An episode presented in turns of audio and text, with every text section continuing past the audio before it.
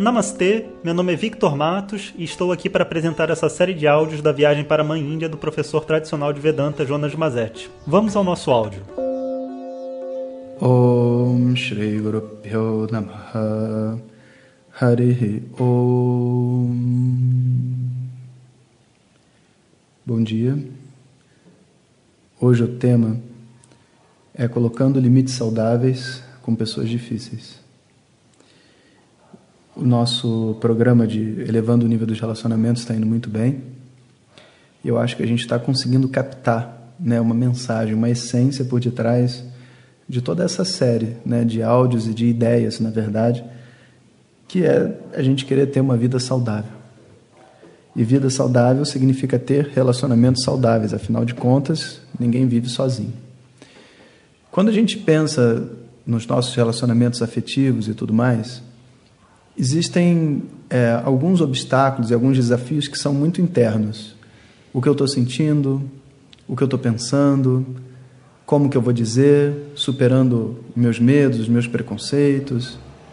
Mas existe um desafio também muito comum que é estar lidando com pessoas que são difíceis de lidar.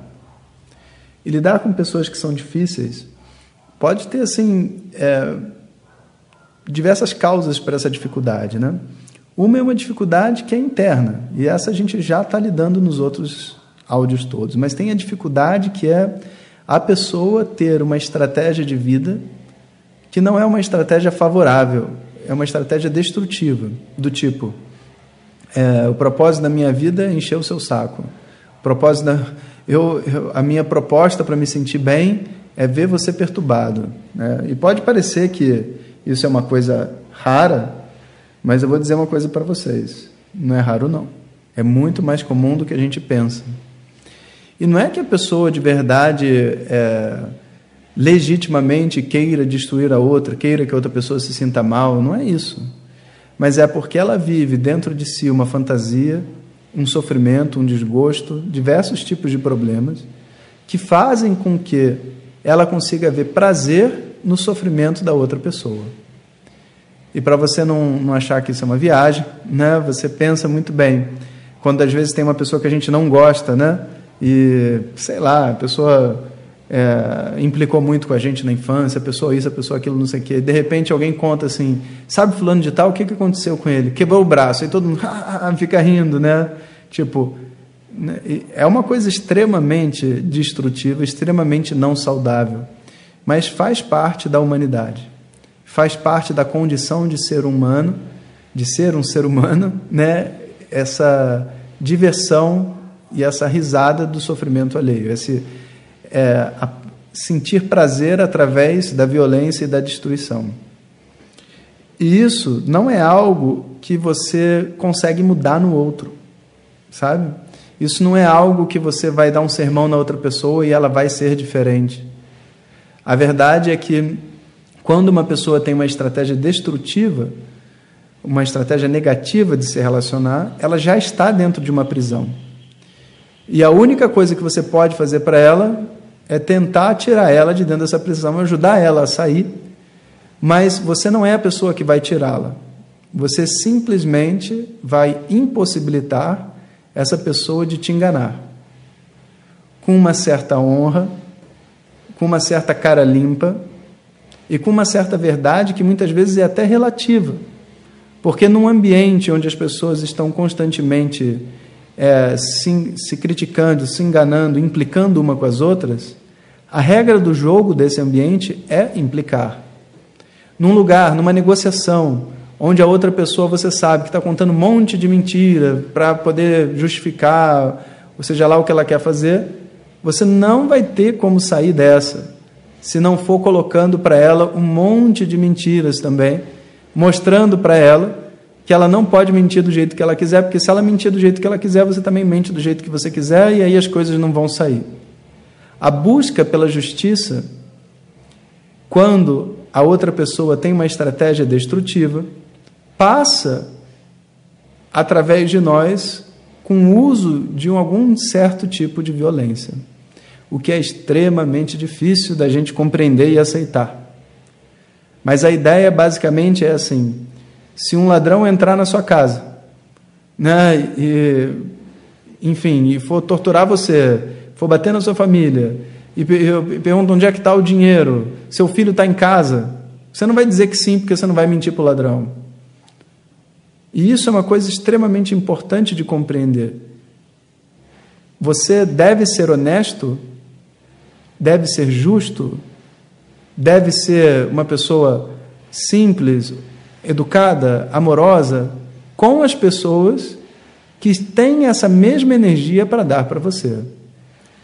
Então, professor, você está dizendo que eu tenho que ser destrutivo com as pessoas que não querem me dar amor? Não. Eu estou dizendo que você não deve ser otário. É uma coisa completamente diferente. Você não vai ser otário. Você não vai ver uma pessoa vindo para você com um pedaço de pau na mão querendo te bater e você vai falar assim: não, não, não, eu vou. Ela está com um pedaço de pau na mão, mas não necessariamente ela vai me bater. Não, não, ela está vindo te bater, você não vai. Sabe o que, que acontece nessas situações? A gente se torna ovelhas indefesas da vida. E depois fica reclamando, né, falando que as pessoas não respeitam, as pessoas não isso. Mas a verdade é que a regra do jogo é diferente. E muitas vezes a gente não consegue perceber. E eu estou traçando para vocês aqui um cenário extremo, né? de, uma, de um, um ladrão, de uma pessoa tentando te enganar e você mentindo de volta, sabe? Agora você traz isso para a realidade da sua vida, que talvez não seja esse extremo ainda. Talvez seja uma pessoa contando uma meia mentira, talvez seja uma pessoa que não deixe você falar, toda vez que você quer falar uma coisa que ela não gosta, ela te interrompa. E como que você vai combater isso? Você precisa entrar em contato com essa energia. É como se você usasse a mesma energia que ela tiver usando com você contra ela, para parar o movimento, parar a ação. Você estivesse fluindo junto com ela, como uma dança. Então, se a pessoa, por exemplo, toda vez que fala comigo no telefone, ela começa a gritar. Não é ficando calado que ela vai parar de gritar. E a gente sabe disso porque a gente já tentou e a gente fica calado e a pessoa continua gritando e já passou 10 anos ela continua gritando e você continua achando que a sua mãe não serve para nada, seu pai é um, é um grosso e etc. Mas não é isso. A linguagem que essas pessoas conhecem de amor, a linguagem que as pessoas conhecem de confiança é outra. E mesmo sendo destrutiva, você precisa falar na linguagem deles. Você precisa descobrir como que eu faço sabe? Para que essa pessoa entenda que eu sou igual a ela, que eu também tenho os meus problemas, os meus desejos, que eu não vou fazer o que ela quer porque, enfim, ninguém faz o que o outro quer, cada um faz o que quer. Quando um pode ajudar o outro, que ótimo, sabe? Essa é uma negociação, então tá bom, eu vou mostrar para essa pessoa que ela não vai me enganar falando que ela está com muito problema, entende? Quando na verdade, tipo assim, ela está na verdade me, me passando a perna. Então, existe uma atitude interna a se adquirir de combater os padrões destrutivos. E para combater um padrão destrutivo, a gente tem que estar disposto a destruí-lo. É extremamente complexo para a mente. E por isso, muitas vezes as pessoas ficam passam anos tentando se conectar com uma outra, mas não conseguem, porque elas não estão dispostas a entrar na mesma energia que aquela outra pessoa tem. Elas acham que vão ser contaminadas se elas gritarem. Elas acham que vão ser contaminadas se ela expressar sua raiva, o seu desentendimento. Então, as pessoas ficam todas vivendo uma coisa meio mansa, como se fosse assim: eu estou insatisfeito com você, mas eu não falo, sabe? E aí fica uma sensação ruim que vai estragando os ambientes. Estraga o ambiente familiar, estraga o ambiente de trabalho. Quando seria muito melhor chegar e dizer logo o que está acontecendo. E a outra pessoa ter que lidar com isso e de repente ter que mudar, ué, mas mudar é melhor do que viver uma vida no tédio, pensa bem. Então, nós precisamos encontrar a saída dos jogos destrutivos do relacionamento. E essa saída requer um esforço, requer uma troca de energia. Essa é a mensagem. Quando estamos em relacionamentos destrutivos, com pessoas que são difíceis, que querem controlar a gente, que não param de gritar, que querem abusar de nós de uma forma ou de outra. A gente precisa se fazer ouvido por elas. E esse se fazer ouvido envolve ser criativo e ser capaz de sincronizar a sua energia de comportamento mesmo, de ação com aquela outra pessoa. Então eu queria que vocês reflitam sobre isso, Nem adianta me jogar um monte de mensagem lá no Facebook. Minha mãe é assim, meu pai é assado, meu irmão é assim, que eu não, eu não tenho como responder.